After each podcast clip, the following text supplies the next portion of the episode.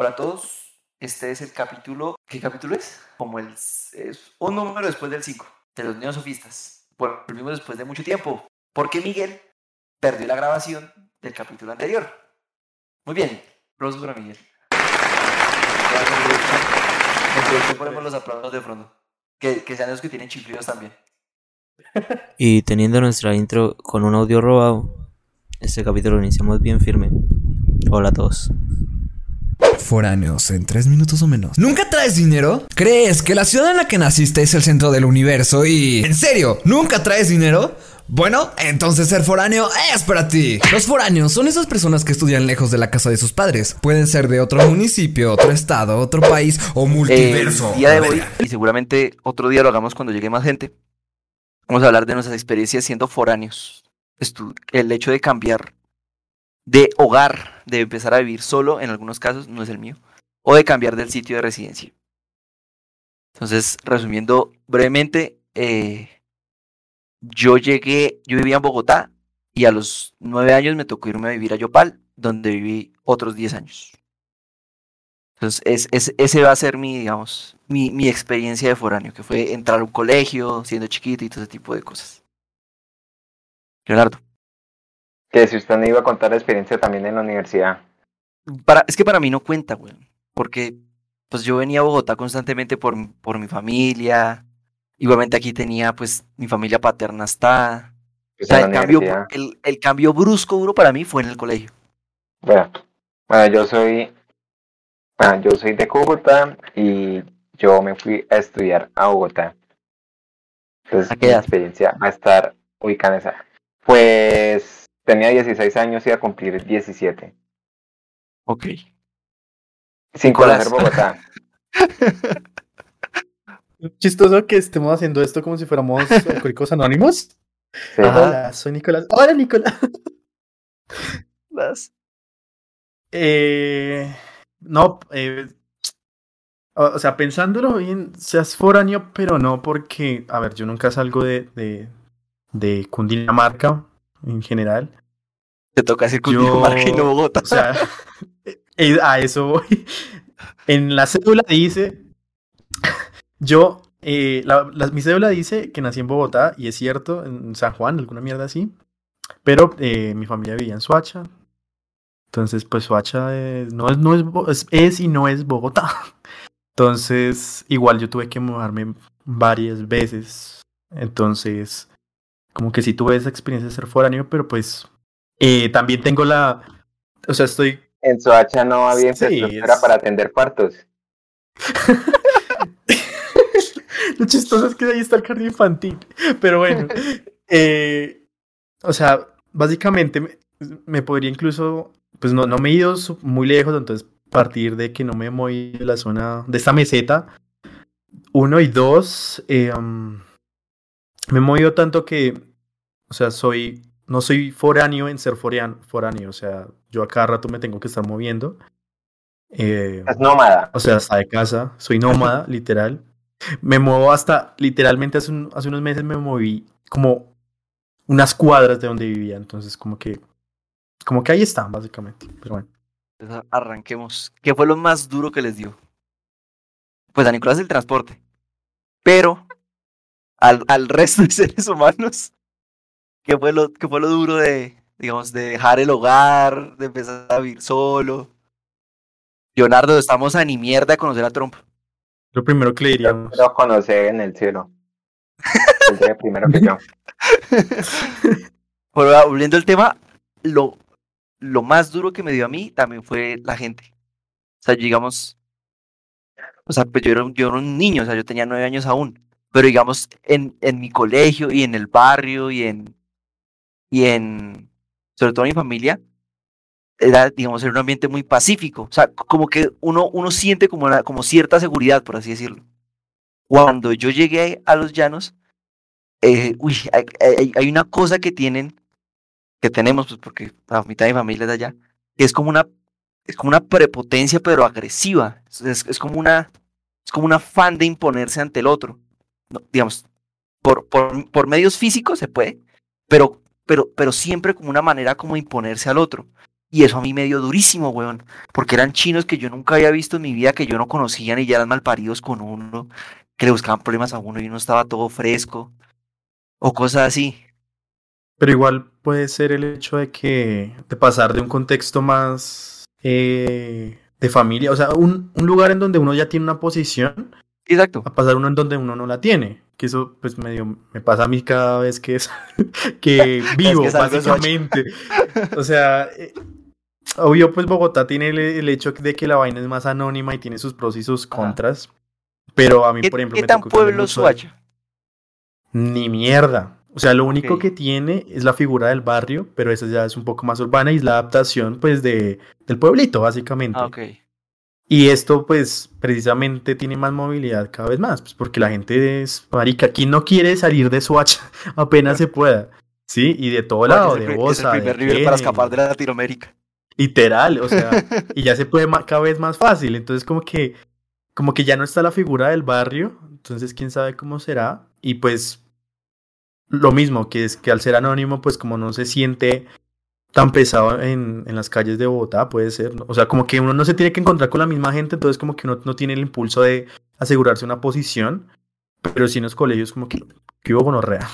O sea, y adapten eso al dialecto que quieran, pero uno va a sentir esa, esa agresividad, pues porque uno está como medio, medio intruso con personas que están ahí como también teniendo en cuenta de, no sé si les pasó cuando eran como medio adolescentes o algo así, la gente está buscando una identidad ahí.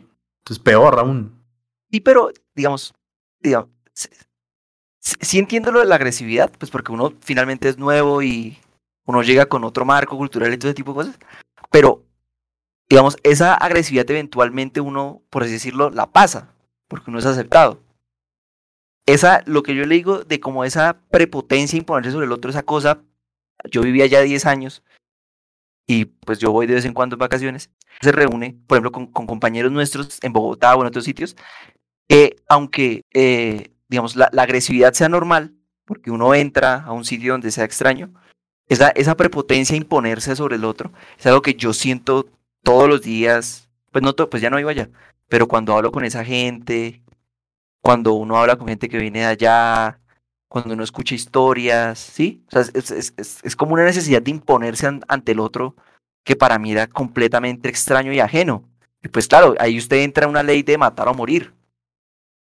Y cuando ya es matar o morir, pues no hace calibre. Pero cuando ya, no sé, por ejemplo, en, en mis primeros años muchos chicos ahí me buscaron peleas. Y yo pues en, en mi cabeza nunca, yo nunca tuve que pelear con nadie ni hacer fuerza con nadie.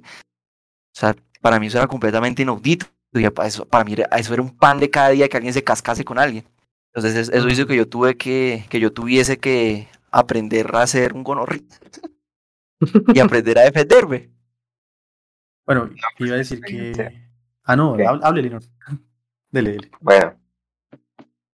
No, pues yo acá iba como, pues no, iba a estudiar a la, pues pasar de un colegio público a la Universidad Javeriana, ¿no? Un colegio público de Cúcuta a la, pues a la Javeriana, una de las mejores universidades del país. Entonces yo, yo estaba pues obviamente como predispuesta a que, uy, no es que allá estudian puros ricos mala gente. Y este, yo llegué como a una residencia donde yo sabía que iba a llegar con un amigo del colegio y ya, o sea, como que yo tenía esa a él como, como referencia. Pero dio la casualidad que llegaron otras cuatro personas de, de Cúcuta de primer semestre estudiar a la Javeriana también, todos pilos. Y el dueño de, de esa casa, o sea, el, el- el dueño de, de esa residencia tenía otras dos, donde en las otras dos había llegado más gente de, de Cúcuta, más gente todavía.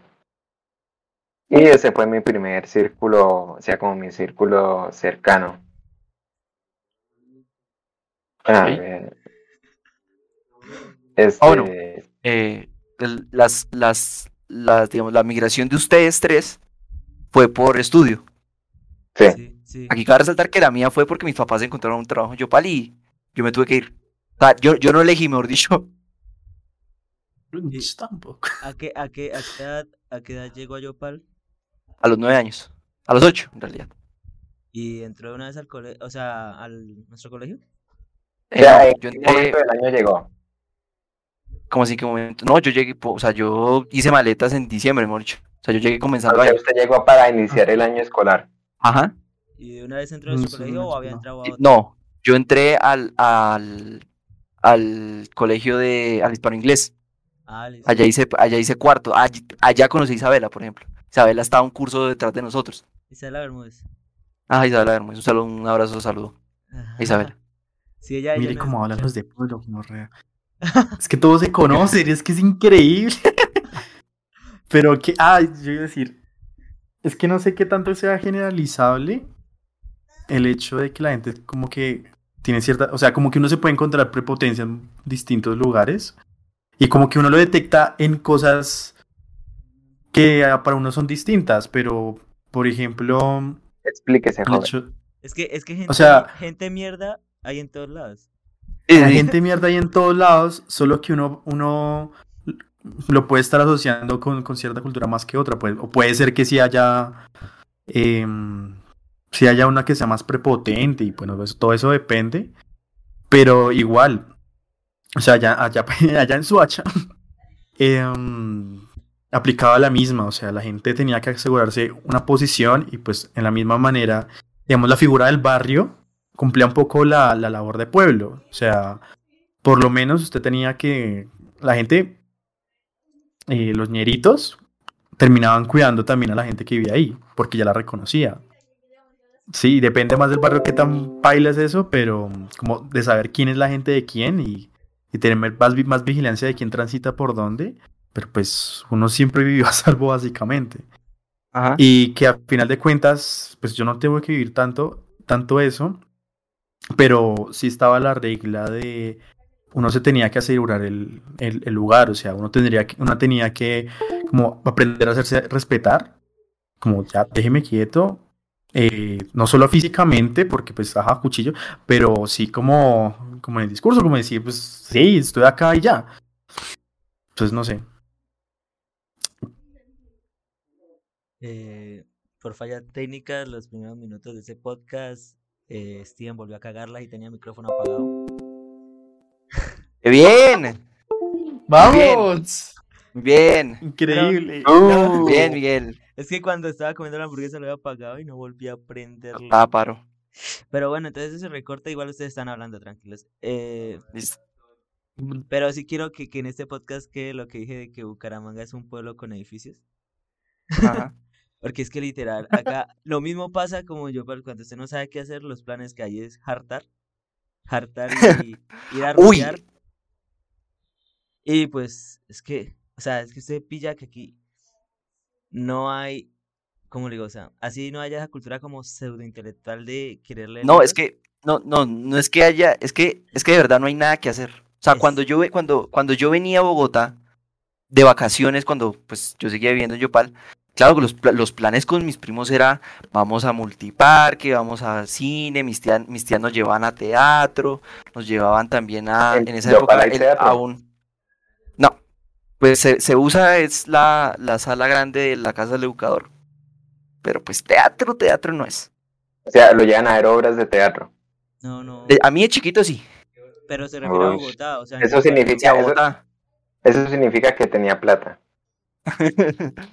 o que mis tías se preocupaban por mi educación, que también, solo a mis tías. Ah, es lo mismo. Es lo- A ver. Entonces.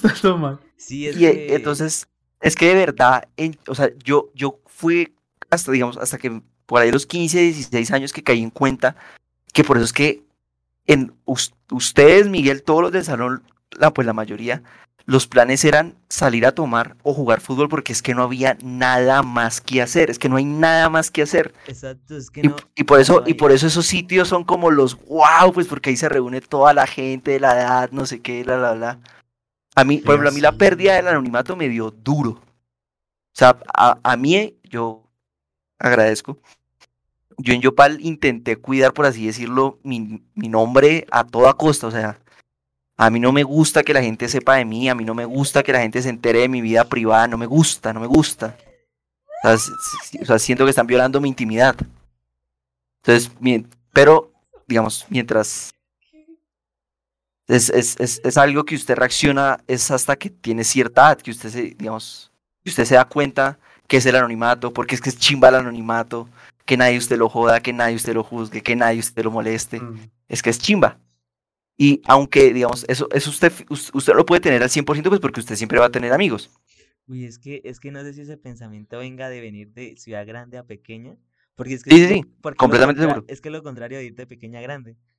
Porque, Sí, es- es- estoy completamente seguro de ello. usted en O cambio, en cambio usted extraña el saber que lo conozcan, ¿sí me va a entender? No, eso a mí nunca me gustó. O sea, sea, eh, que, que, mis amigos de muchos años, que mi familia, chévere, todo bien. Pero que yo vaya por la calle, que otra gente sepa que yo estoy haciendo, eso no me gusta. Ah, Que es mi como- vida y es mi vida privada y yo veré qué hago. Sí, es como, como el dicho ese de que, que prefiero ser como ratón de ciudad grande que rey de pueblo. Más o menos. eh, que sí ese sentimiento de... Es que no, si fuera de chiste en Yopal uno pues termina como siendo yo, yo, me, yo gracias a Harold, un saludo a Harold, que no puedo grabar porque están en Cartagena, ojalá me traiga algo. Eh, si yo me entero de todo por Harold, y Harold casi ni vive pendiente, o sea, yo quiero saber de verdad los que están en el acto y en el momento qué es la información que tienen. Entonces, el anonimato también fue otra cosa que a mí me dio duro. Y por suerte lo pude recuperar. Y solo mi, mi círculo, digamos, cercano de amigos y mi familia saben de verdad qué, es- qué sucede con, digamos, en mi diario vivir. O sea, muchos, por ejemplo, muchos ni siquiera sabían que yo estaba estudiando en Bogotá, por ejemplo. Gente que me encontré en Bogotá. Mm, Entonces, el, el anonimato también ahí medio duro. aunque, Y ejemplo, lo pude recuperar. Por ejemplo, Harold, Harold sí lo conocían bastante en Yopal. Aunque llega una etapa que eso importa, o sea, no sé, es que eso es igual No muy sé de, si muy es de tanto- niños. Es muy de niños, parce, esas ganas de... No, vea que no. Yo, yo- yo tengo la hipótesis de que en, en los pueblos el, el nombre importa porque finalmente el, digamos, ¿cómo se lo pongo? O sea, si usted conoce al alcalde, usted va a poder tener la ayuda del alcalde. O sea, o sea finalmente el, ciertos poderes o ciertas relaciones sociales, económicas, políticas, se pueden solucionar mucho más fácil si usted conoce a la persona. Y por eso, digamos, el, el, la, la- su red social es tan importante. Porque su red social puede ser el tombo que luego lo ayude a sacar un carro de los patios. ¿Sí? Sí. O sea, es, es, es la idea, es la esa, esa idea de los economistas, que para mí los economistas son gente que no sé dónde tiene la cabeza, pero lo que los economistas llaman el networking, esos son los contactos que uno ha tenido del pueblo de toda la vida. Porque sí, sí, dígale, no se le rosca. escucha. Que no es lo mismo networking que rosca. Exacto, no es lo mismo networking que rosca. Pero, pero si, digamos, si su vecino es el policía, si su vecino es el médico, si su vecino es el alcalde, pues a usted le conviene que usted esté en las buenas con ellos. Pero Entonces- eso ya se llama rosca. Sí, sí. Yo es que yo no estoy diciendo otro Mm. nombre, pero le conviene a usted tener buenas relaciones sociales, que su nombre, que por así decirlo, que su nombre importe. ¿Sí? O sea, que, o sea, que, que- que su palabra tenga peso, por, por así decirlo. Porque eso le, usted Sí, le va a ayudar un montón de cosas. Entonces yo no, yo no creo que sea algo de niños solamente. Bueno, es que... Tampoco creo que sea algo de, de, de pueblos. Creo que incluso es un poco, mm, digámoslo, dejémoslo ahí como medio personalidad, de que uno le, dé un, un lugar al ano- anonimato, como de entender, listo, pues sí puede existir lo de la, ro- la rosca y también el peso tan importante que es tener varias fuentes de reforzamiento, o sea, como Ujú. si uno amplía los contactos que uno tiene, hay, hay mayor posibilidad de que esa gente eh, lo apoye a uno en la mierda que está haciendo. Entonces, eso suena súper bien, pero el problema de estar conocido, pues tiene un montón de vainas. Sí, Sí. O sea, el problema de ser tan conocido es que el día en que se baje en la rosca, por ejemplo, todo se muere. O sea, sí. o sea, y primero el más visible. Entonces yo creo que, que, que lo que tienen los pueblos pequeños es que tienen esa forma de crear comunidades más amplias en la que toda la gente se conoce, en la que uno tiene una posición más bien más asegurada y que por eso perviven pues en, en las, en, los, en lo urbano, otra vez con los barrios o, u otras formas. Pero pues la vaina es que ahorita eso se replica porque, fue puta, hasta, hasta, hasta, la, hasta las abuelitas de 60 años están haciendo TikToks para, No, para, Ah, bueno, yo- para vivir, yo o sea, llegué- para o sea, yo- generar esa especie de network. yo creo, o sea, que ¿a qué se puede ver eso? A una herencia cultural. De. porque de que, digamos, en los pueblos no hay un- mucha migración, ni, o sea, ni, ni inmigración ni emigración. Entonces, justamente los que se mantienen viviendo en, en ciudades pequeñas o en pueblos son gente que es directamente, eh, antepa- ¿cómo se dice? Lo contrario, antepasado. ¿Descendiente? Este, es descendiente de gente que es, fue residente toda su vida en, en ese pueblo, entonces comienzan a referenciarse como el hijo de tal, Sí. o usted ya comienza a hacerse su propio nombre. Mm. En cambio, pues ya las, las ciudades que, grandes que ya están más inmersas en, en lógicas pues, capitalistas, lo que prima es el, el individualismo. Sí. Sí, tiene que Sí, por- construir su propia vaina, o sea, Sí, exacto. su- Por eso, como por individuo eso le digo, no tiene porque, un punto porque estable. finalmente eso, esos son redes de apoyo que usted le van a salvar el culo de comer un día, por ejemplo, de poder tener un trabajo. Por, por eso yo Exacto, y creo que, no. que, que tener el nombre en los pueblos es tan importante, porque usted no sabe el día en que de verdad tenga que pedir un favor para comer, weón.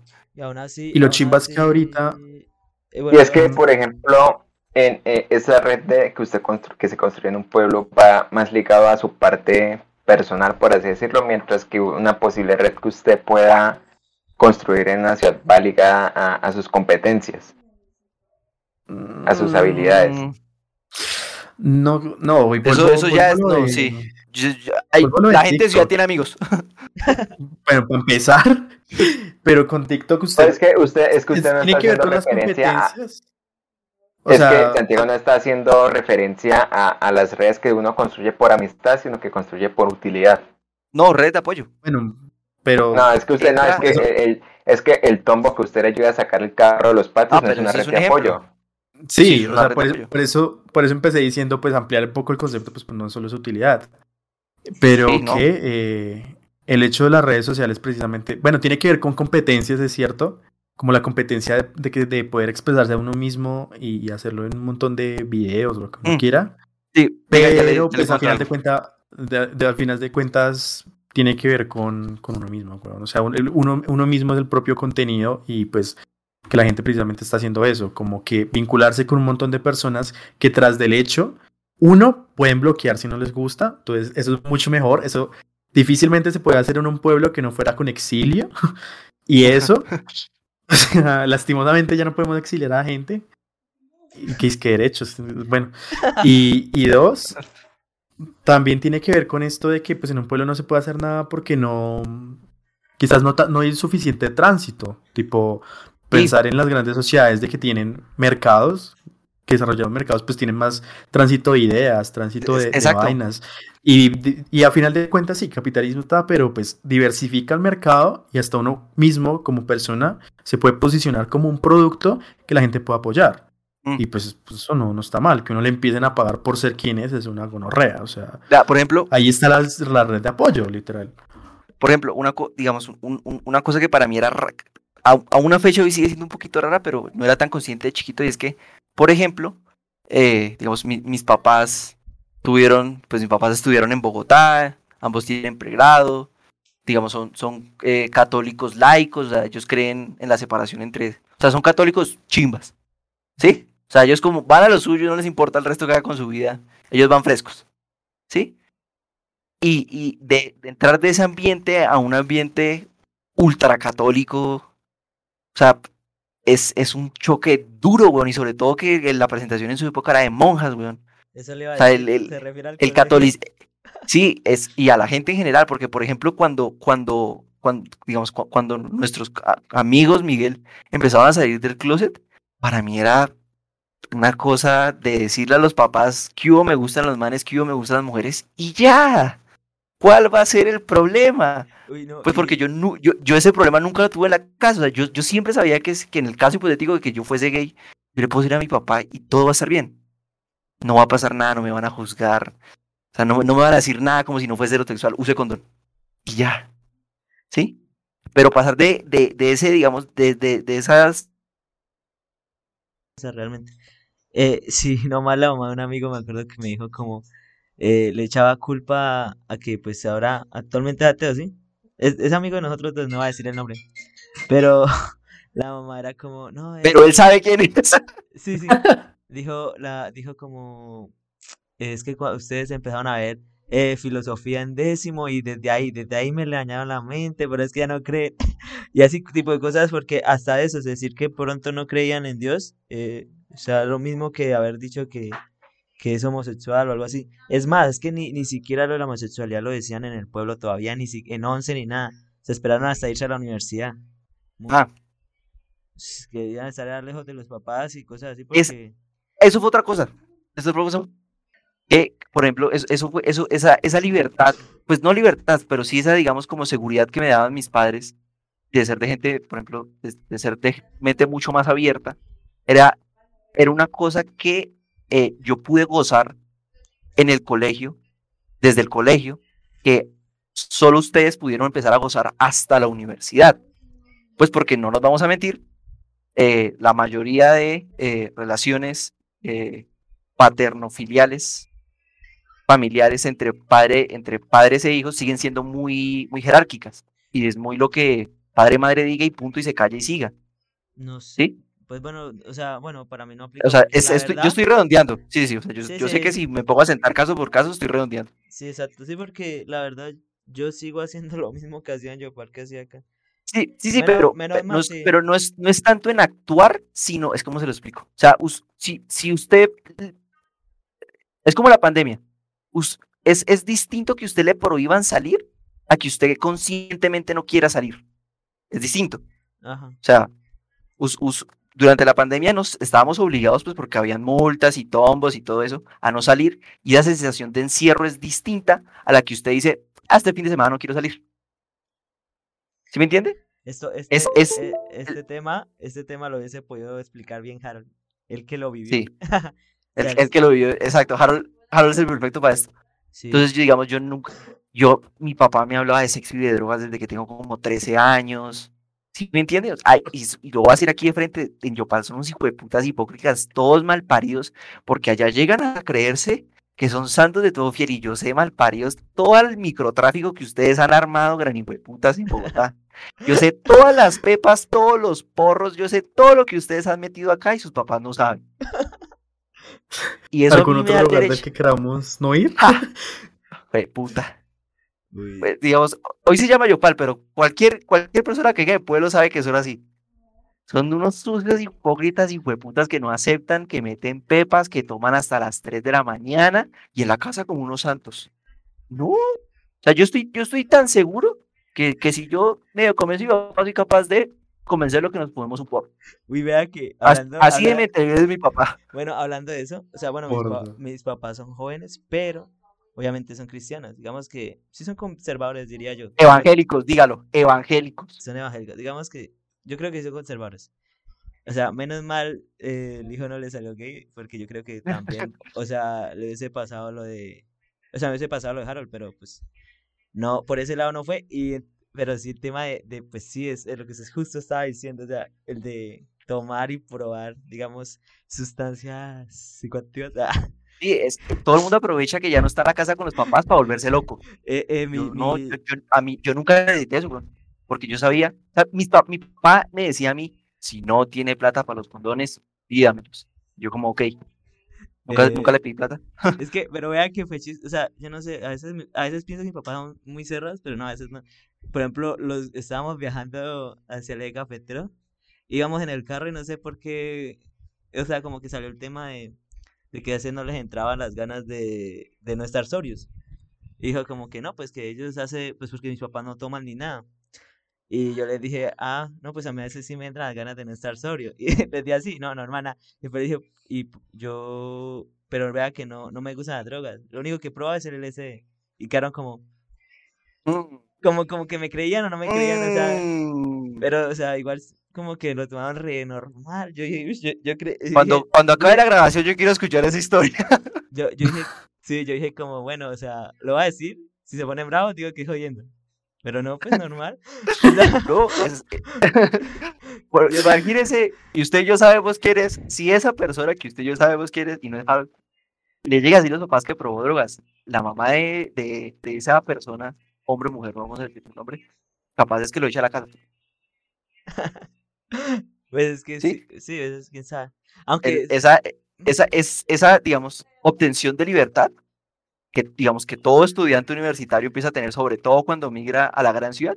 Yo nunca lo, lo tu- digamos, nunca lo viví porque yo siempre la tuve, Eh, aunque yo a veces Tuve suerte pienso, de digo, tener padres de mente abierta. sí, o sea, no sé, a veces Ujú. pienso que de pronto mis papás me adoctrinaron bastante. ¡No! ¡No! De, de porque, o sea, por ejemplo, no, no me nace las ganas de quererme tatuar, ¿sí? O sea, me parecen chimas, pero los tatuajes. Bueno, digamos que, entre comillas, soy muy obediente a lo que ellos no les gusta, ¿sí? No sé si, si ya es, porque O yo sea, po- pongamos un ejemplo. Si usted se quisiese tatuar me, me echan usted de- quiere, me- usted, exacto, us- usted tiene que entrar a evaluar con sus padres la decisión.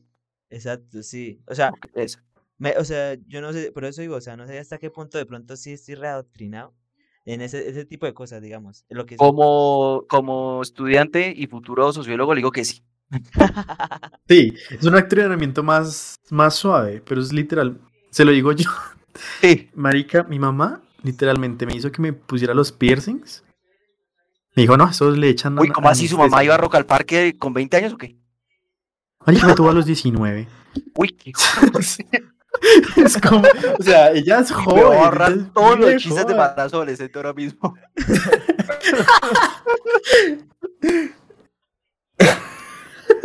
O sea, no, o sea, pues, normal. Literalmente el día que fuimos que, es que a comprar unos que sean como ma- magnéticos, alguna mierda o presión, para que, pa' que no se abriera las orejas. Le dijo, para que no, no sea porque yo no quería.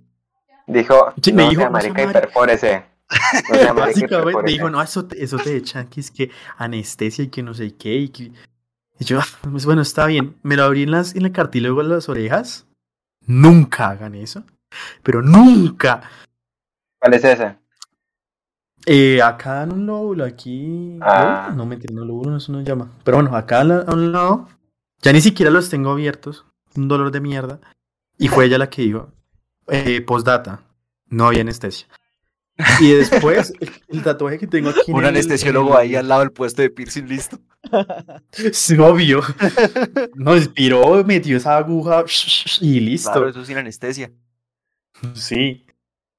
Y, y el tatuaje que tengo acá, el que es el único y primero que tengo, me lo pago ella. O sea, eso lo pongo por el hecho de que yo soy una persona que primero yo dije, no, no, no me gusta el dolor. Eh, Creo no quiero que ponerme esta casos extremos, mierda. creo que tendemos a evitar el em, dolor. Exacto. Entonces, y no, yo decía esto, la verdad, yo, esto no duele tanto, pero yo decía, no, marica, y, el, y la marca que va a dejar, yo de verdad no sé cómo me va a ver en 30 años, 30 años. no quiero pensar en eso, Eh, um, pero al final de cuentas, eh, lo que quiero llegar es, fue un adoctrinamiento en cierta, en cierta medida, porque pues ella literalmente, eh, no como con una pistola, pero sí me fue llevando a tomar esa decisión, que es Ah. como lo distinto entre usted no puede hacer esto o lo echo de la casa a usted tiene estas dos opciones, Sí, o estas tres, estas cuatro, pero yo le estoy recomendando, le estoy apoyando completamente en ciertas decisiones y pues, ajá, que esas decisiones que está apoyando es mucho más probable que uno eh, las tome a final de cuentas, pues que pues es, son, son machimbas o algo, o sea, que sale gratis o que dice que todo va a estar bien o cosas así, o sea, Ajá. inevitablemente uno las puede estar tomando. Y lo mismo con, con no, no, no tomarse eh, los tatuajes. Uno puede tener toda la conversación súper bien, súper horizontal sobre los tatuajes, pero si la otra persona es más de, de, de ponerle cuidado a las cosas que son negativas, que hay bastantes, no Ajá. tantas, pero bastantes, o lo, lo de los piercings, que es peor aún, según qué lado, pues uno va a decir, no, pues pa' qué puta me hago eso. Entonces, como que, sí, es adoctrinamiento. Entonces a Nicolás le pasó lo mismo, pero al contrario. Pero al revés. Al revés. O sea, también o sea, ten- tener en o sea, cuenta. Porque Nicolás cuando cuenta tenía 15, que- 16 años, su papá alguna vez, sus papás, alguna vez les tocó, les tocó el tema de drogas. Eh, más o menos. Pero póngale cuidado, iba a eso, iba a eso porque es que resulta que mi familia, al menos desde mis abuelos, siempre tuvieron la noción de, bueno, si se van a emborrachar, que es la droga legítima por excelencia, Ajá. háganlo en la casa. Sí. Y esta, Sí, y si uno se emborracha es con la familia porque uno la familia. traiga los amigos que quiera, hagan lo que quiera. Y lo peor es que ni siquiera era como tan de familia, familia, sino tráiganlos. Y mi tío en su momento fue DJ y uno de los más de, de- de- del barrio, lo vieron. Tuvo su, su renombre. ¿Qué en hacía, remix de Mateo. DJ Pop. Literal, se hacía. Yo me escuchaba unos remix de él, de unas salsas que hacía yo con horror. Pero bueno, el tema es que uno de los locales donde ponían su- sus vainas, hacían sus que hiper megas farras, según contaban todos los que fueron, que fueron amigos también de, de ellos, eh, era allá en la casa. Y eso quedaba hecho mierda. Eso literal, sí. eso me quisieron ocultar el hecho, pero literalmente quedaban, Eso- quedaban camas Es- eso, llenas eso de que uno se levantaba al día persona. siguiente y la mamá le decía a uno, vaya hasta el baño, pero escribe todos los borrachos que vea. Uf, literal, no, eso quedaba hecho mierda. Y entonces, claro, hay esa pequeña tradición que, lleg- que llega al punto en donde, pues claro, mi mamá dice, pues si vas a hacer esto o lo otro, hazlo en la casa. ¿no? Llega el momento en el que se me ocurre la muy buena, bueno, se me ocurre con otra persona la, la muy buena idea de, bueno, hay, hay Happy Brownies a domicilio, ¿no? Traemos esos hueputas Happy Brownies a mi casa. Cuando llegan yo les, yo les digo sin, sin ningún problema, estos son Happy Brownies y ellos dicen, ah, XD. Y pe- lo peor en aún es que estaban muy fuertes, nos, nos fue de la puta mierda. y como nos fue a ambos, no, es- nos quedamos hechos mierda. Y la, la otra persona tenía que irse. Y lo peor es que yo no, no, yo estaba hecho, yo ni siquiera me estaba, no, no me acuerdo de haberme parado de la cama. Literalmente me cuentan que estaba en el baño como medio mal, miran, mira, mirando una- a una puerta. Ahí como por cinco, mi- como cinco, no, 15 minutos. Entonces dijeron, no, tú te cuestas y nosotros llevamos a esta chica. O sea, me hicieron el hijo, es como, ¿cómo tiene que ser mi mamá para que me haga el favor de acolitarme las consecuencias de mi propia De drogadicción? O sea, traba. de la, sí, de la traba. O sea, es peor. y todo bien. No, no pa- eso no provocó ningún. Ningún trauma. Provocó un. Al día siguiente, ¿estás bien? Ya, no hay más. Y ya. No, Y ya. uy, no, en cambio, uy, no. no, es que sí es totalmente diferente, sí, escuchando. Es que es, es, es- esa es otra, es que la gente cuando viaja a la universidad se vuelven locos con las drogas. Yo no voy a decir nombres, pero el que esté escuchando sabe quién es. Sacó de la billetera una vez, póngale que una... ¿Sí han visto las bolsitas chiquitas? Las chiquitas, chiquitas, chiquitas donde vienen los audífonos. Sí. Sí. Esa persona una vez, no voy a decir su nombre, pero ella sabe quién es. Dije ella, ya sabe quién es. Se mostró una... Ella, ella, porque se está refiriendo a esa persona. Ajá. Persona, Ah, sí. Uf. persona. Entonces, eh, una llena de papas de, de éxtasis, weón.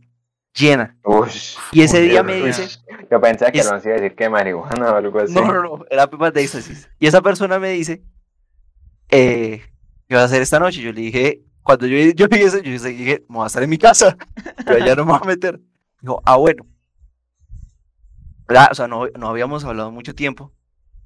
Hablamos esa vez, me muestra eso, me invita, yo dije, no, yo por allá no me... La- yo conozco a esa persona, yo sé que eso es alto, o sea, si ya era de alto calibre solo con alcohol. Con drogas yo no me voy a meter por allá. Claro, a los tres o cuatro días que vuelvo a decir como, ¿qué hubo? ¿Cómo le fue? No sé qué.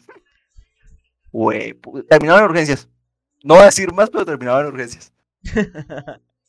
Y obviamente llegaron los papás, porque era por sobredosis, los papás tuvieron que venir desde Yopal. Entonces, Ya, es- eso- ¿Cómo se va a Eso, fue otra, eso es- es otra cosa que todo universitario vivió, que fuera locura de drogas y alcohol y rumba, que yo no viví porque a mí nunca me interesó. Y yo nunca tuve necesidad como de volverme loco porque en mi casa eran Pues no gente sé, tranquila, weón. no sé hasta qué nivel, o sea, yo, yo diría que yo tampoco. Miguel, usted cocina happy brownies. No, no, no. Yo Una vez hice torta, pero es que, o sea, a ese nivel nunca.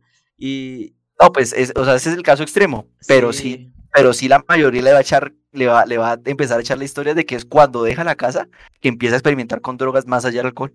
Mm, No, y eso, y eso No. que- no, sí eso decir, no, no, no, no sé, yo no, No, Leonardo, si usted hace la proba- si usted hace el estudio proba- de probabilidad, le da.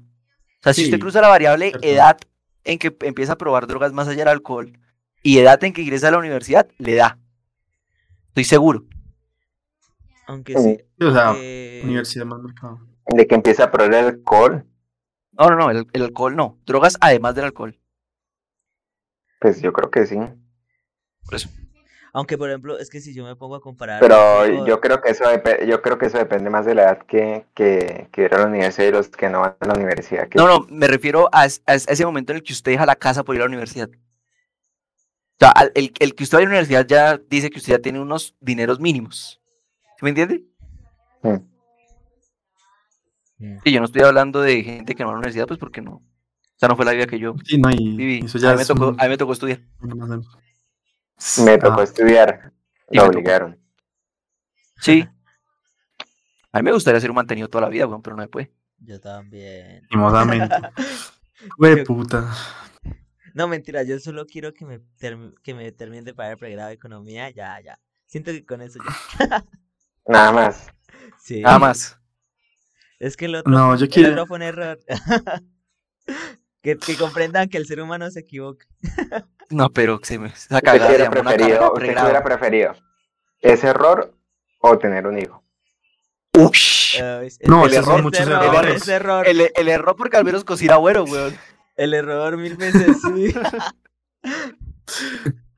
bueno, eh, el que poco ha hablado es Leonardo sobre Y Leonardo, ah, cuéntenos. Digamos, pero espere, espere, digamos a ver qué, qué tan regionalistas sienten que es Bogotá a la hora de acoger Uy. foráneo. Vea, Miguel. A, a la hora de acoger No foráneo. yo, yo no, yo, yo no me he sentido mal acogido, todo lo contrario. Eso iba a decir porque es que en mi experiencia en Bucaramanga, yo siento que los santandereanos sí son bastante, parecen paisas en el sentido de ser regionalistas. No, es que todo el país es regionalista, Leonardo. Leonardo, No. Miguel. No, Pero es que no sé si, si al tener 10 millones de habitantes. eh, no pues es que si usted, si usted ya, es que si usted ya llega a Bogotá diciendo no, que mierda el clima, que mierda la gente, que mierda el transporte, que mierda, pues no, pues la gente se va a ofender y lo va a tratar mal. Por eso. Y ya pero es que, es que todo el país es regionalista. Que, que se enorgullezcan o lo digan en voz alta es otra cosa, pero todo el país es regionalista. No, pero es que No, pero usted, ponga- mm. en Bogotá, usted no, usted, usted va a llegar y de primeras no lo van a tratar mal. No, y ni siquiera, póngale que Bogotá, o sea, el rolo. ¿Dónde está el rolo? ¿Dónde está el... el. En ¿cómo, cómo decía el rolo? O sea, empecemos. O sea, el rolo de Carachas, ese ya no existe. El rolo Ese es medio cachaco. gomelito. El- el exacto, Sí, no, ya el cachaco ya muerto. Es que se Cachaco- atienden a- Tiene son 60 los, que- años, son pero... los- son los señores que, ti- que tienen tiendas.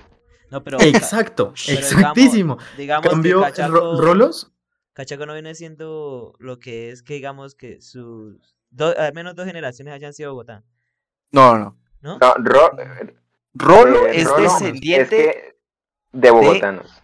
de bogotanos. Rolo no es nacido en Mm. Bogotá, pero hijo eh, con, con generaciones Exacto. de otro lado. Sí. No. Yo entro ahí, por ejemplo. Sí. Sí. No, no, Cachaco ok. es el que O sea, yo tiene tenía, yo cuatro o tenía seis entendido que. Rolo, yo entendía, yo tenía entendido que Rolo es bogotano, hijo de bogotanos. Mm.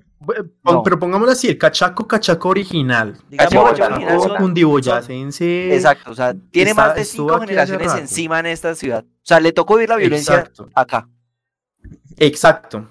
Vio cómo En cambio, quemaron el ya- Exacto, o sea, exacto. Ese es un Quemaron cachaco. el tranvía. Aparte, de ahí, de ahí para arriba. ya, El resto ya el somos- cachaco es eso. Nacimos 60 en Bogotá, años, pero nuestros rolos. padres vienen de otros sitios del país. Y, que, y exacto, y rolos. ¿Rolos qué hay? Está lo que decimos clase media, ahí están los guisos, ahí estamos medio nosotros, No, no, no, ahí está. es- la estratificación Pero ya llega después. Pero, o sea, actualmente, Ajá. de un lado están los ñeros, pues los ñeros son regionalistas consigo mismos, pues como ñeros, y los, y los gomelos, pues no quieren estar acá. Sí, y los rolos de la mitad, pues tener una identidad fuerte que uno diga, pues no, o sea, No, generalmente tiran es- es hacia combinación. que se puede medio enorgullecer de algo de esto. Bogotá es como Santa Fe, el santefereño, o sea, ay, qué chimba, porque ajá, pero pensé- de resto no. O sea, No voy a decir nada. o sea, de resto, ¿Qué? esto, esto es un montón de, de, de gente reunida en un solo lugar Sí, que no, que por no, cuestiones de la vida nos tocó vivir acá. Y no, como por cuestiones de la vida nos tocó ir acá. to- Y en realidad como que entre que todos se odian y todos, pero todos como que se pueden acercar y no. Igualmente uno como que lo que más une es echar el hijo de putazo y ya. O sea, es como la experiencia bogotana en, en- en un posito, no, no es Medellín, sino Eh, es, pero vea, no es ese pueblo. sí, o sea, Bogotá, sea- esto, esto va a sonar muy mal, pero Bogotá es más como cosmopolita que Bucaramanga. Es So- que mil veces. o eso no es malo. Sí, sí. Sí, sí, pero espere. No, el- Entonces, si Miguel dice que Bucaramanga es un pueblo con, con edificios, pues obviamente a Miguel le tocó, digamos, una, una experiencia distinta a la que nos tocó a nosotros, que es llegar a Bogotá. Calcule ¿Sí que, Claro. que si de 40 estudiantes que ingresaron conmigo, tres eran foráneos. Ok. Y, y, y de esos Ok. tres, uno venía Es que, uno venía del llano y la otros razón- dos de norte de Santander. la razón es que nadie va a ir a pagar un garaje en Bucaramanga. Solo Miguel lo va a hacer. Que o sea, de fuera de Bucaramanga, al menos o es Pilo o, o es Pilo, sí, ¿qué más? No, y lo peor es que no, y- pilos, habían pilos pagas de Ocaña, de Cúcuta, de, y de pueblitos por acá de Santander que se venían para acá. Pero, pero no, bueno, de mi semestre no, eso ya vine a conocerlos como en otras carreras. Pero sí, o sea, la cantidad de forarios acá es, es nula, o sea, es, es, es- ¿qué? 3%. En, en la WISI yo debe ser bastante más. Pero es que En la UIS debe ser alta. Y no, y vea que, que, que sí es alta, pero de, del cañón, del cañón del Chicamocha hacia el norte. Ahí llega, Ok. llega Mm. costeño, llega costeño, o sea, del centro del país y del sur del país no llegan a Bucaramanga. O sea, muy rarito como Harold, que, que del llano. Como un yo, amigo que, un, un man de mi colegio que estudia en la Santo Tomás me dijo que Ajá. sí, que sí tenía varios compañeros costeños. Sí, es que eh, hay mucha, mucho costeño, pero digo, del cañón Chicamocha hacia el norte. Lo que son del Cesar, eh, Bolívar y eso, sí. Si no se van para Barranquilla, se vienen para Bucaramanga.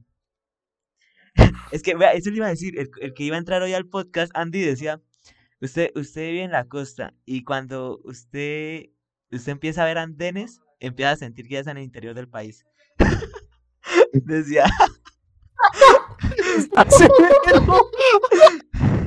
y, y- Y lo dijo un costeño. y no, sí, es, es que, es que es- yo le dije a, dije a Andy, tiene harto por contar. O cuando de pronto cuando en los supermercados comienza a ver, este, comienza a ver que hay menos jabón que en los supermercados de la costa porque allá pues obvio no compran. No, y Pero vea, digamos, para, digamos, pues para lo- usted eventualmente va a llegar, Miguel. Usted, o sea, si todo sale bien, usted va a llegar aquí a Bogotá. Pero digamos, ¿qué, qué tan fuerte es el totazo de ir de un pueblo sin edificios a un pueblo con edificios? O sea, digamos, más allá de los, de los golpes culturales que hay. eh, vea que no, nada, nada porque es que los edificios, no sé, o sea, Con eso. eh, Son de, Son de edificios. tres pisos. sí, exacto, literalmente. exacto, es que, o sea, hacen que la ciudad, digamos, que estéticamente sea linda, ¿para qué? No a decir que no, pero, pero es que si no hay bibliotecas, no hay cafés, hay un único teatro que rara vez hay cosas ahí, que, o sea, no lo usan mucho. O sea, lo único, lo único como eje cultural que mueva así es la WIS. La WIS es la que... No, no, es que yo pienso, y ahí yo difiero un poco, yo pienso que cada, cada ciudad, o sea, cada lugar tiene su consumo cultural. Es que algunas personas interpretan que el consumo cultural es escuchar en un bar rock argentino mientras toma cerveza artesanal. Ajá. O, o ir, a, o ir a, una, li- a una- librería a tomar vino, una mierda así. Sí, pero, pero lo cierto es que Bogotá tiene más lugares de consumo cultural más distintos. Tiene consumo cultural para toda la gente. Exacto, es más amplio. Exacto. Eso, santanderianos y para santanderianos. A ver, y listo, entonces ya, digamos, ya hablamos de qué fue lo más duro que nos tocó. Ahora, Ah. ¿qué, qué fue lo, o sea, qué fue lo chimba de haberse ido? O sea, de haber migrado. Para mí, lo chimba fue volver a ver a mi familia paterna constantemente. Pues porque yo dejé de verlos durante muchos años. Y volver a verlos, ver a mis primos, ver a mis tías. Sí, eso, eso, eso fue llenar el alma, weón. O sea, volver a ver a mi familia después de muchos, después de 10 años viviendo por fuera de Bogotá. Pues sí los veía en vacaciones, pero una cosa es verlos en vacaciones, otra cosa es que usted le digan, caiga a almorzar hoy, ¿sí? Distinto. Entonces, digamos, lo... es que yo estoy muy bien parado, entonces muchas cosas me salieron bien, Sí. pero eso, eso, eso fue lo más chimba, que fue vol- volver a ver a mi familia paterna, que fue con la que me crié. Pues yo podría decir que... Es que, bueno, es que... A ver, contesto. Mi papá es de Santander y llegó a Yopal. Ajá. Entonces mi familia por parte de papá es de Santander. cosa que yo no los conocía muy bien. Entonces, digamos que no vivo en Bucaramanga, netamente, solo hay una tía en Bucaramanga. Pero entonces, como que lo único acá no fue eso, la oportunidad de conocer esa parte de la familia en Barranca Bermeja, Sabana de Torres y cosas así. O sea, conocer Santander. Ajá. Digamos que pueblear y viajar. Eso. Supongo. Leonardo. Bueno, yo, yo estos últimos días he venido reflexionando de, de qué va a ser mi vida después de graduarme. Y este, eso viene relacionado justamente con la pregunta que usted acaba de hacer.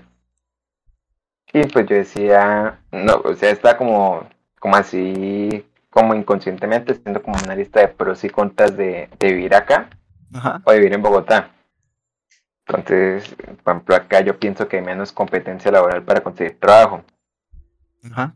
Menos Pero yo decía menos de menos competencia, hay menos, hay menos oferta, pero Así mismo, menos propor- pero no, no, pero proporcionalmente, proporcionalmente la, la demanda también es mayor, es menor. Eh, o sea, la, dema- la demanda de no, espere. O sea, hay menos trabajo, Sí, hay Sí, menos, ya. hay menos Sí, sí, trabajo, Es, obvia- que eso, obviamente. eso es, redundante. No, no, pero Sí, hay menos bien. trabajo, pero hay Digamos muchos que- menos profesionales para esos trabajos, proporcionalmente que en otras ciudades. Dig- digamos que hay O trabajo. sea, hay menos hay- competencia. Hay, hay Mm. trabajo, pero para muy pocos cargos. Entonces, o sea, no se ra- O sea, el trabajo es para, no sé. No. ¿No? No, Un no. solo O sea, hay pocos trabajos y pocos profesionales.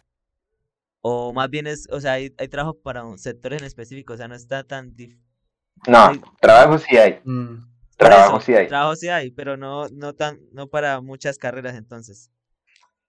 No, o sea, lo que yo me refiero es que Vamos hay tres horas aquí, sigan. Puta.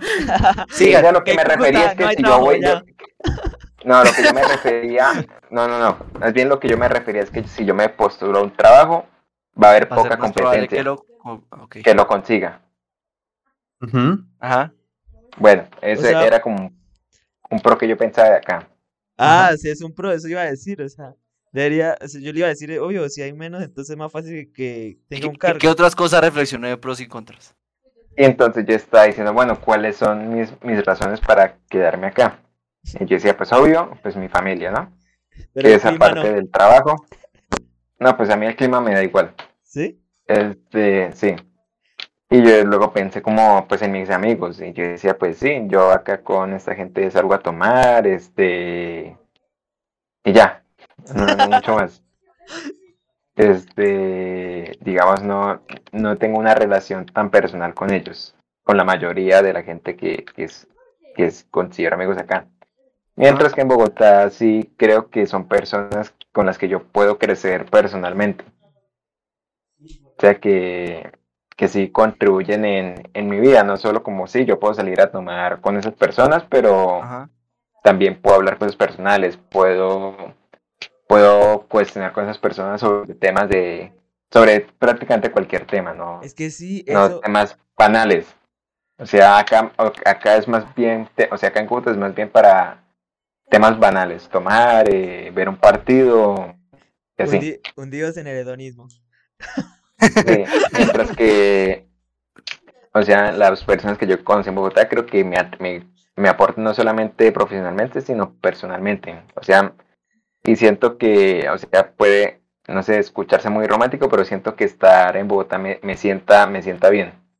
Ajá. O sea, me, me siento bien estando allá, Pero digamos, o sea, con las Llámese personas. Bogotá porque es la capital. ¿sí? O sea, No sé si porque sea la capital Pues, y también yo yo la creo que capital me viene- refiero a, a todo que hay una seguridad eh, del Estado, que No, relaciones no, no. más estables, No, que sí. las universidades están acá. no, no, no es eso. No, no, pero Solamente yo- es yo- algo que no, no, les puedo entiendo- explicar. Yo entiendo, yo, lo yo entiendo, Leonardo, pero a mí me pasa es Además- contrario. O sea, yo decir, esos amigos que, que, que tengo yo, Pal, como Santiago, eh, son, sí, o sea, Qué es raro que- que alguien me diga Santiago que no sean mis tías, weón. Bueno, como Mimi, es que, es que usted, por ejemplo, este tipo de amigos, usted puede hacer un podcast, ¿sí me va a entender? Y usted compartir ideas y todo el cuento. En cambio, digo, como en Bucaramanga acá, los amigos que hice fue para eso, o sea, como de parchar. Sí, o sea, yo entiendo ese, ese sentido, o sea, me pasó fue al contrario, porque digo, como acá yo no tengo amigos con los cuales pueda llevar una conversación profunda, o Ah, compartir ideas, O Pues, que ese círculo. yo por do- se- Yo por donde voy hago amigos, entonces no tengo problema. No, sí, pero No, ese pues no, es que-. Y usted no siente que no crece este como usted- persona, ni intelectualmente, ni. O sea, Se siente se que estanca. solo. Sí, exacto, que Se usted está solo- estanca. A mí me Uno- pasó, entonces yo siento al que- contrario. A mí me pasó fue al contrario, Leonardo, porque yo sí formé esos amigos que uno siente que, que puede hablar desde, ¿qué? O sea, una ruptura, a pues tratar de solucionar el país. Entonces, a, No, los que, yo, a los que usted puede solo, solo tomar. Ah, Yo acá solo encontré amigos así, solo tomar porque... Y No, es para que yo- no, farrear en fincas con de, de dineros torcidos. este, entonces, pues sí, yo, o sea, yo, puede ser que se- sí se escucha, se escucha muy feo, pero yo digamos que acá en Jordán no encontré esa calidad de, de personas. Ok. Este, y también yo creo que viene relacionado como al- al, como al ritmo de vida que, que yo viví en Bogotá. O sea, yo pues viví un ritmo de vida bastante amigable, no como el bogotano promedio que, que se aguanta una hora en Transmilenio, Mm, eh, que vive estresado por el transporte público y en general por la ciudad. Yo pues caminaba 20 minutos a la ciudad, vivía en un sector relativamente seguro, bastante seguro más bien, que era pues Cha- Chapinero y Teusaquillo. O sea, todo lo tenía a la, a la, pues a la palma de la mano. mano. Super, eh, amigos, supermercados, universidad, droguería, eh, bares, este, todo. O sea, literal. las células Sí. de vida. Y digamos que, digamos, a mí a veces acá me, me dicen como, me tienen a las 10 de la noche como, no, salgamos, eh, vamos a, a rumbear", y yo como, me da pereza. La verdad no sé, me da pereza, no, no me, no me dan ganas de salir. Porque primero, acá, después de las 9 toca escoger taxi, ya no hay buseta. En cambio a mí me decían eso, pues en Bogotá, no, no todas las veces salía, pero digamos lo pensaban, porque muchas veces me invitaban como a una casa cercana, a una casa a la que yo podía llegar caminando, digamos, invitaban lejos, estaba Transmilenio hasta las 11 de la noche, no tenía que gastarme la plata en un taxi, sino, Como la vez donde nos quedamos con Osito, que es seguir derecho y coger el primer Transmilenio que Sí. salga. o digamos, si me voy a volver con alguien, voy a compartir los gastos de, de la vuelta y no voy a tener que gastarme 20 lucas en un taxi, sino 10 mil, 10 mil pesos, o así. No, hagan estas ciudades más nocturnas, vida hijo de puta. Entonces, digamos que, Eso- que quedarme eso- acá no, Eso es una de las Y digamos cosas que- Espera, espera, esa fue una de las cosas que todavía me sorprende de Bogotá, que Bogotá aún duerme. O sea, uno piensa que, como uno viene de una ciudad más pequeña y dice, no, pues listo, la capital de pronto no duerme. Pero sí, sí, Bogotá duerme, o sea, no es... Claro, Y gran temprano, ¿Usted cree, Bogotá, a las usted cree que la 11. gente no Bogotá. trabaja, gran huevón? Bogotá No, duerme pero- los domingos. Bogotá duerme los domingos. Bogotá, los domingos parece un pueblo fantasma. No hay nadie. Es no hay nadie en la calle. Usted después de, que- un domingo después de las 5, no hay nadie en la calle. Bueno, entonces ah, mi punto es que, eh, digamos que estando acá, me estancó profesionalmente, que no es lo más negativo. O sea, me parece que no es lo más negativo porque, digamos, puedo trabajar acá, reunir dos años de experiencia y luego irme para otro lado donde sí pueda crecer profesionalmente. Pero sí pienso que me estaría estancando de, personalmente, Ok. Que es, me parece que es la parte más, más grave. Ok. Nicolás, Yo creo que lo fue lo mismo, chimba o de sea, vivir cerca de Bogotá, por fin. Mire, Creo, Eh, puta. eh, um, Sí, o sea, cuando usted pasa de cable de cobre que se cae cuando se va la luz, que se, o cuando llueve, marica. Cuando, cuando llueve que se corre el internet a fibra No, óptica de cuando 200, existe, papá. claro, hijo de puta, claro, hijo de puta los odio. Cuando Uy, existe, marica. se cae. De la nada. O sea, aquí hay problemas, pero bueno, pues super velocidad cuando hay. Bien. Y, sobre- Em, digamos, y sobre todo usted y yo que pasamos mucho tiempo en internet. no es marica, no sea tan. Es que. Marica, cuando yo vuelvo a. Yopal y empieza a llover y digo, pero ¿por qué se está yendo el internet si solo está lloviendo? ¿Y qué cuentabas que estoy en Está- Yopal? ¿Qué está pasando? ¿Qué es este aviso? ¿Cómo así que conexión más? o sea, no. Eh, pero bueno, uno, yo creo que sí, esto. Pues al menos de estar. eh, de migrar. Emigrar para la ciudad. Ese, o sea, para la única ciudad. eh, es que usted no se estanca. Eso, eso, es, eso es lo cierto. O sea, como que usted cambia mucho de contextos y. Y pues eso lo hace una persona un poco más autónoma, independiente, si se quiere, a final de cuentas. Ajá. Y va aprendiendo cosas a- a- a la- al cami- en el camino. También lo chimba de haber vivido en Soacha es. eh, un poco se me nota en el acento. O sea, yo soy medio gomelo, medio ñero. ¿No Ah, ves? Entonces, como que uno. Ah, es otra cosa. Eso uno aprendió a, estar en una en la calle principal de San Mateo 10 de la noche. No fue Kazuka, al menos. Si no, ya estaría como, no sé, con crack. Em, pero uno ya aprendió como, como, cómo es esa vaina, como no estar tan alejado, no, no llegar como a la universidad y decir como así que algo existe después de la primera de mayo. Entonces como que, como que eso es, eso es chimba, pero creo que me puedo estar embalando yo mismo porque, porque estoy diciendo que variedad es bueno y resulta que tengo la posibilidad, oiga la ironía, de irme a Villavicencio. No vaya. Gracias. Para, para los llaneros villavicencios son los llaneros para los rolos. Como, ah, sí, bajaron de su montaña bien. Es, es, es como la cre- recreación del pueblito boyacense en. Exacto, exacto. Villavicencio se creó para... no Villavicencio se creó para que los rolos digan que estuvieron en el llano. Eh, exactamente. Eh, para eso es Villavicencio, para nada más. No, sí, no, eh, gracias, yo, yo... Es más, sí, sí, súmele, súmele que, que, que lo que es Usme y el sur de Bogotá, cuando se ven que la capital no, no van con, con ella, bajan a Villavicencio. sí, con orden. Sí, no, ya, ya, ya tuve suficiente experiencia sur, la verdad. Yo creo, yo creo que, que la gracia es subir la ciudad. La, la- la siguiente, ojalá sea una ciudad que no duerma. Porque no es por nada, pero, por ejemplo, la séptima de noche, chimba. La séptima de noche más amplia sería más chimba aún. So- solo digo eso, imaginen las posibilidades. Ajá. O sea, ya. cuando yo llegué a Yopal, yo, mi abuela en su ingenio, dijo, compremos estas casas en un barrio que casi que era relativamente nuevo, que las casas están baratas, y entonces compro dos casas, tumbo la, la pared del medio y hago una gran casa. Porque mi abuela tiene esos planes. Mentalidad de tiburón. Mentalidad de tiburón, indeed. Allá fue donde llegué. Pero obviamente, pues como las clases eran baratas, pues la, digamos, la mayoría de gente que venía era pobre. O sea, yo tenía amigos en el barrio que había, habían casas que no tenían ni ventanas, weón. ¿Qué Y Sí, tienen si- órdenes y si Tenían órdenes de captura. Oiga, la- ¿en qué parte queda, queda la Casquiare? 11 con 30, al frente de Casimena, por, bajando por la, por la Ah, 30. la- ah, sí, sí, ya, ya sé más o menos. Allá. sí. Entonces, digamos que mi infancia no fue la infancia de niño gomelito, rolo, no, fue de barrio, fue puta, de jugar descalzos en potreros, de que uno se volvía mierda las, los pies, de meternos a jugar escondite en los caños. A mí una vez se, se me metió un hongo en la mano por jugar escondite en los caños. De, de, en la parte de joder con las colinas que había cuando la gente construía casas. Por eso también soy también muy mal hablado. Oiga, pero. Pero fue una infancia de barrio duro y duro, weón. pero Por suerte me fui allá antes de que se torcieran las cosas. Porque sí tengo, tengo conocimiento de que varios de mis amigos de barrio eh, cometieron ciertos delitos. Ya murieron, dice. en cambio. en Pero, cambio- pero sí, o sea, yo, yo viví una infancia de barrio, una chimba, weón. No, y yo sí no.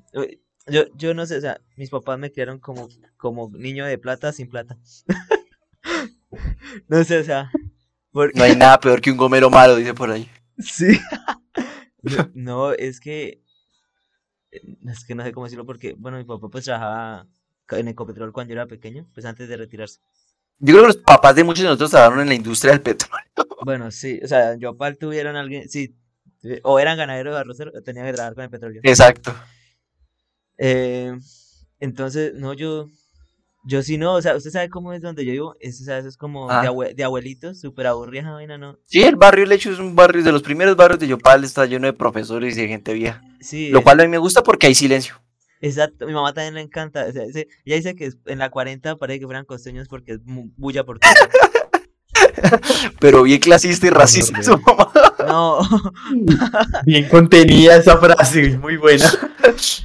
pero, pero, pero, entonces yo sí no tuve ese barrio, pero cuando mi, mi, mi abuela sí en un barrio medianamente, antes era más, es también cerca de 29, pero me llevaban a mí de pequeño a ese barrio. Y ahí donde, donde digamos que traté de vivir mi barrio, pero no, parce, a mí me rechazaban los niños del barrio. Me, yo me acuerdo que no me dejaban jugar, me pegaban. parce, o sea, yo le digo a mi mamá que eso era un trauma para mí, que me dejaran de mi abuela. Uy, ¿a lo- ¿usted le cascaron? Sí, le juro.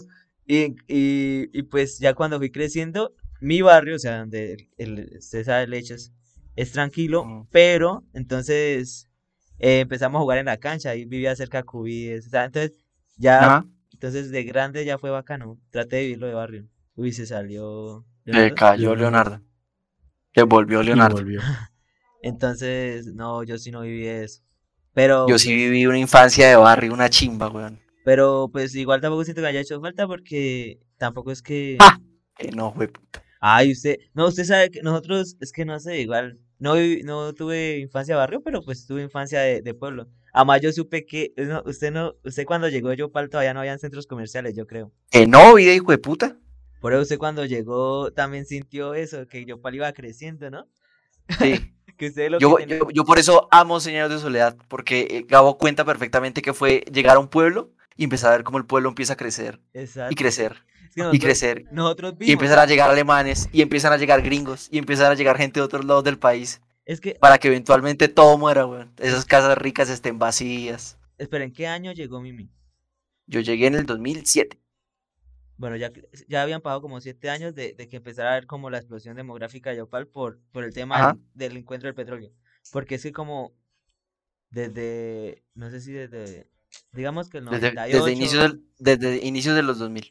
sí, o sea, Yopal sí ten- triplicó su población, o sea, y todo, o sea, Yopal se volvió una ciudad fue de migrantes porque venían de todos lados por las oportunidades Por- de Arciniegas era Arciniegas de Bucaramanga, yo era Rolo. mi, mis papás de Santander, Ajá. de Barranca Bermeja. O sea, eso, Yopal creció así. Entonces, nosotros fuimos creciendo. Es que yo, yo aún tengo memoria. O sea, me acuerdo la primera vez que, que, que un supermercado trajo Nutella.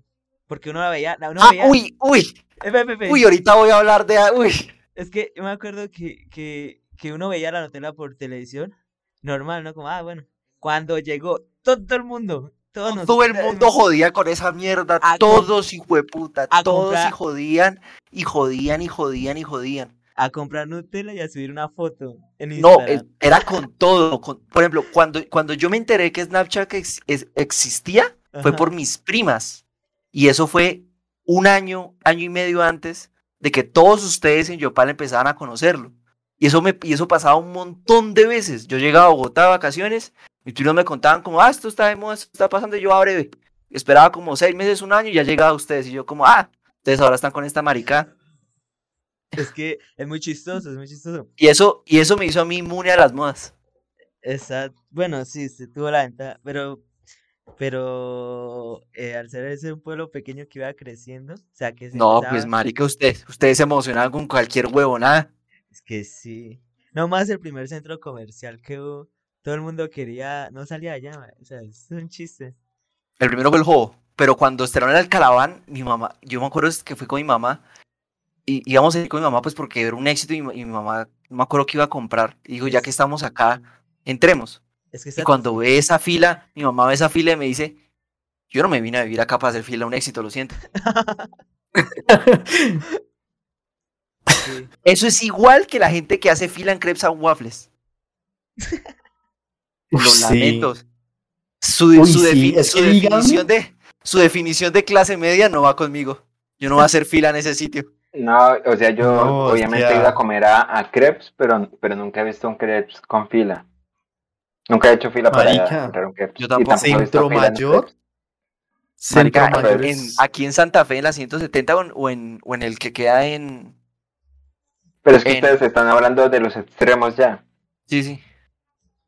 No, es que, pero es, es que mire, el, si el centro comercial Santa Fe, ¿no? Ajá. Pues el, bueno, usted viajó toda Bogotá y está en la parte rica. Dígame Centro Mayor. Eso todavía tiene, tiene el indicativo de no sé qué carrera, no sé qué, sur. Y hay gente. Por que- eso. Eso es que 38 uno, sur. que uno, 38 sur, exacto. Y, y- y uno entra y hay gente tomándose fotos en la hijo de puta fuente.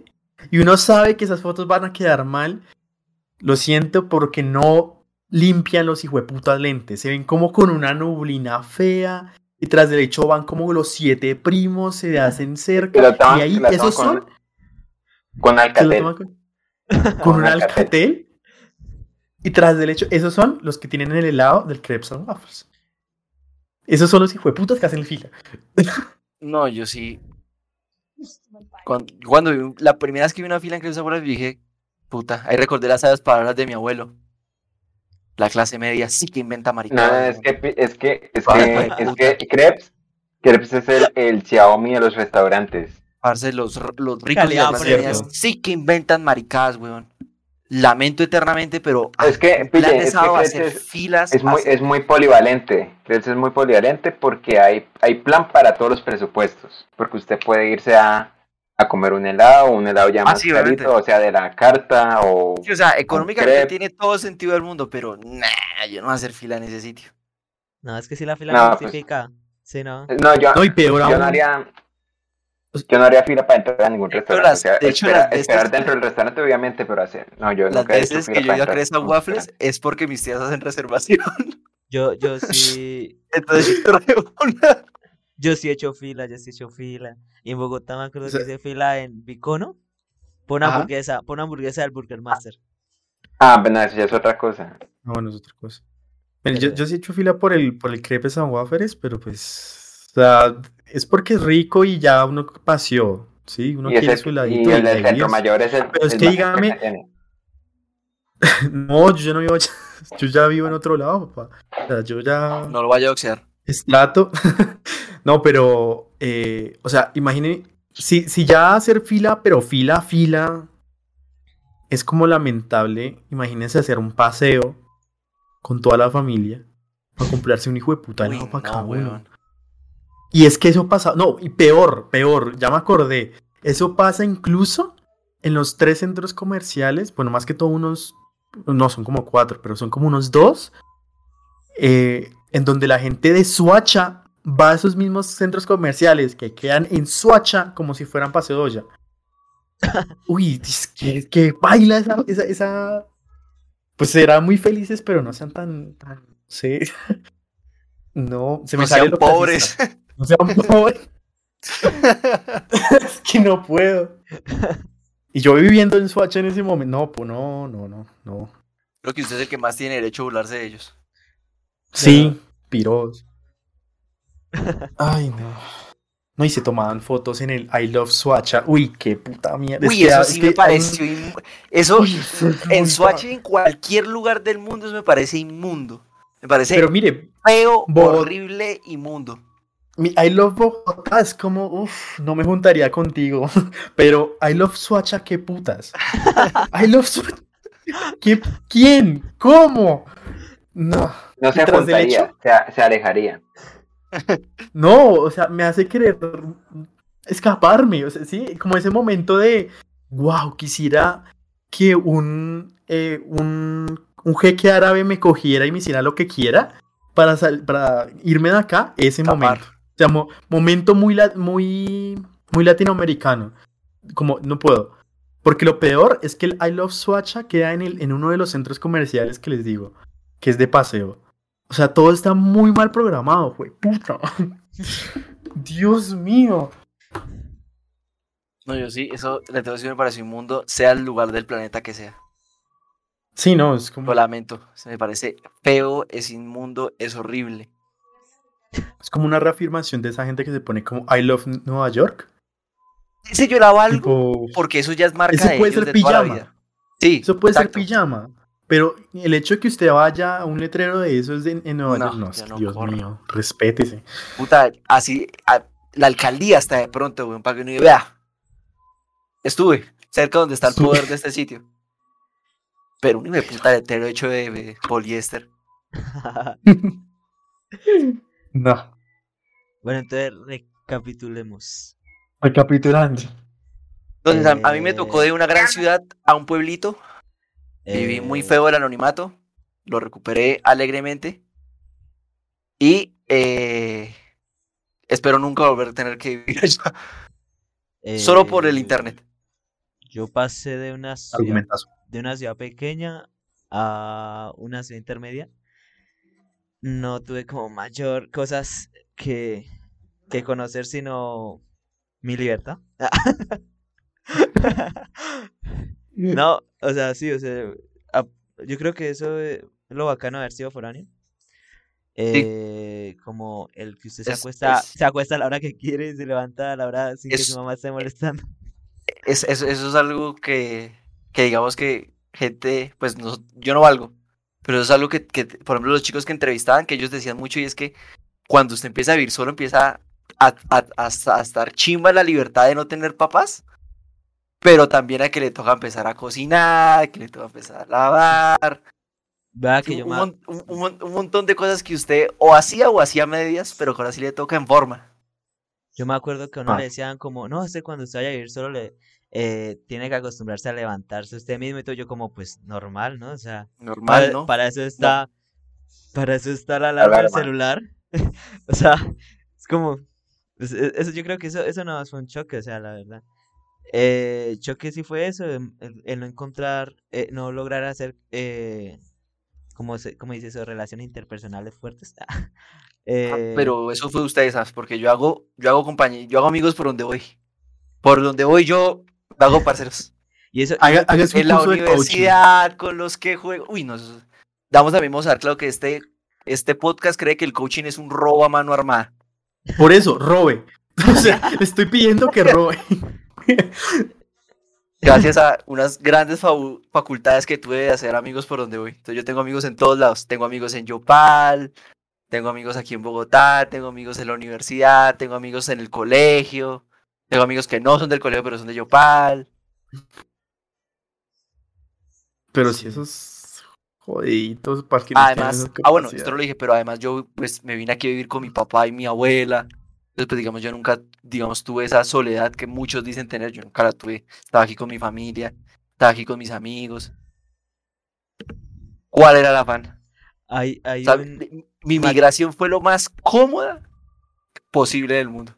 eh, me acabo de acordar de, es que hablando también que, que Nicolás hace ratos nombró TikTok, me acordé que decían como, había un video que decía como, ¿qué cosa hay por hacer en Bucaramanga? Y entonces empezaba como a decir que la Mesa de los Santos, que Florida Blanca. Y los comentarios era como, ah, o sea, para divertirse de Bucaramanga hay que salir de Bucaramanga. Más o menos. Corten ahí. Aquí va a llegar el episodio con ese gran comentario final. O sea, Saludos Arciniegas, que, que es de Bucaramanga, la quiero mucho. Y, y pregúntele a Arciniegas, ¿qué hace cuando viene a Bucaramanga? Le juro que va a la Mesa de los Santos. Y eso no es en Bucaramanga. Bueno, ese fue un episodio de Foráneos y sobre cualquier cosa. Porque hablamos de cualquier cosa. Y sobre cualquier cosa. Hoy nos acompañó Nicolás. Nicolás, despídase. Si Me alguien, despido. si alguien está escuchando esto y todavía no se va a la universidad, al menos aprenda a hacer arroz. Porque un amigo casi Venga, quema, Yo, no sé quema, arroz. casi yo no sé quema, un amigo casi, un amigo casi quema eh, la cocina de la residencia haciendo arroz. Y, Ah, y qué bien. Y por regla, y por regla, la pasta es de foráneos. Y el que diga que es el atún no sabe dónde vive. Sí, yo, yo quiero dejar registro de que como yo no soy el que... Yo, yo, no, yo, yo no tengo migración así súper fuerte, no he tenido migración. O sea, me falta darme el golpazo. Porque Ajá. siempre he estado con familia. Entonces, Ya, a mí también. Yo siempre he estado viviendo con, con seres queridos. exacto. Entonces yo creo... Yo creo que lo que me va a pasar... Y espero reírme llorando y con mucha hambre cuando escuche, vuelva a escuchar esas palabras. Porque estaré en otro lugar. em, yo creo que eso es como cuando uno juega a Dark Souls y pasa de Dark Souls a Dark Souls 2. Que uno cree que sabe cómo se Sí. juega, Pero no, como, pero no. no. Y lo vuelve mierda completa. Y uno tiene que así. volver a aprender. Y uno tiene que volver a aprender. Es, es literalmente eso. Consejo. O sea, a mí se me va a quemar el, consejo, un huevo. Aprendan a hacer pasta y sobreviven. El, el, ca- el carbohidrato universitario. Usted sabe cocinar la pasta y le puede echar lo que se le dé la gana. Y, y eso con eso almuerzan. Y se lo El dice día- un futuro graduado en gastronomía. Eso- Aquí acaba, Ahora aquí sí, queda. Eh, Hasta la próxima. puede, exacto, puede que grabemos con amigos nuestros, puede que Jamón venga, puede que una eh, Leonel vuelva, porque no ha querido volver Leonel. Sí, Y Leonel, ellos, apenas- ellos hablarán de un amigo costeño de, de Miguel, puede que venga también a contar sus expectativas, o puede que saltemos otro tema, no se sabe. Si llega a haber segunda parte, eh, prometo Es lo más probable, yo creo. abierto. Ajá, y, pro- y prometa frente a, al pobre colombiano atrapado en Alemania intentando algún atisbo de nacionalidad que no va a borrar la grabación. Porque que, que quede aquí grabado que el episodio anterior yo le dije a Miguel que me lo mandara, que me lo mandara y que me lo mandara y el hijo de puta no lo mandó.